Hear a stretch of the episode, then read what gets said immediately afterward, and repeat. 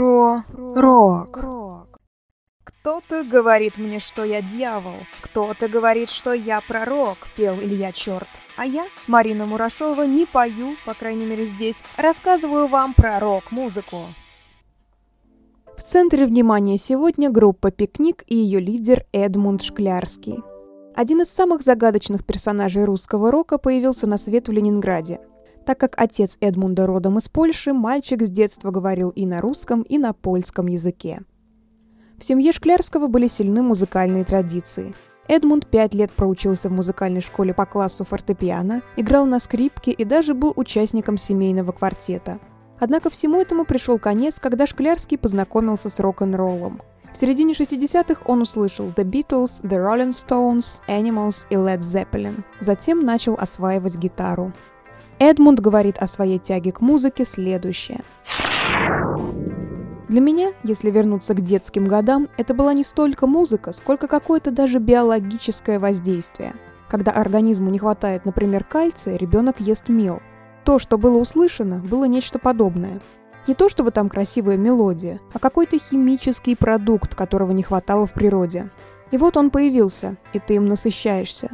Это что-то такое, облеченное в музыкальную форму. Сейчас, если это дает какое-то химическое воздействие, значит что-то есть. А просто мелодия, как красивая мелодия, да грош цена всей музыки, если она не производит еще чего-то. В 1973 году Эдмунд поступил в Ленинградский политехнический институт на специальность строительства атомных станций.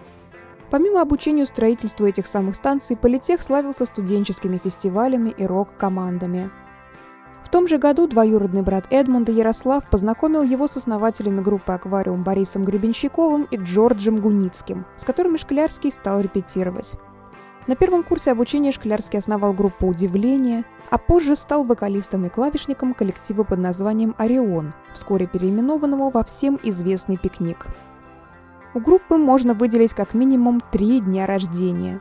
Первый в 1978 году, когда она собственно и возникла. Второй в 1981, когда туда пришел Шклярский, она вступила в Ленинградский рок-клуб. И третий, который выделяет сам лидер пикника, в 1982 году, когда на студии Тропилла был записан первый магнитоальбом «Дым». После успеха в конце 1980-х пикник несколько раз впадал в спячку, связанную с кризисами в стране и крахом звукозаписывающей индустрии. Группа возрождалась из пепла в середине 90-х и в начале 2000-х. Эдмунд Шклярский никогда не был шоуменом. Он предпочитает держаться на концертах в стороне, скрывшись за черными очками. Проблему зрелищности он удачно решает, привлекая к выступлениям разнообразных актеров, акробатов и танцоров, а также задействуя оригинальное оформление сцены и разнообразные технические хитрости. Например, указующий перст, говорящий рот или пиротехническую гитару в форме символа пикника. Особенно выделяется знаменитая живая виолончель, девушка с натянутой вдоль тела струной, на которой Эдмунд реально играл в песне «Глаза, очерчены углем». Ну и, конечно, завывающий новоегипетский инструмент, изготовленный специально к песне «Египтянин». Видимо, политехническое образование Шклярского не пропало даром. Помимо музыки, Шклярский увлекается живописью, которую он использует для оформления альбомов.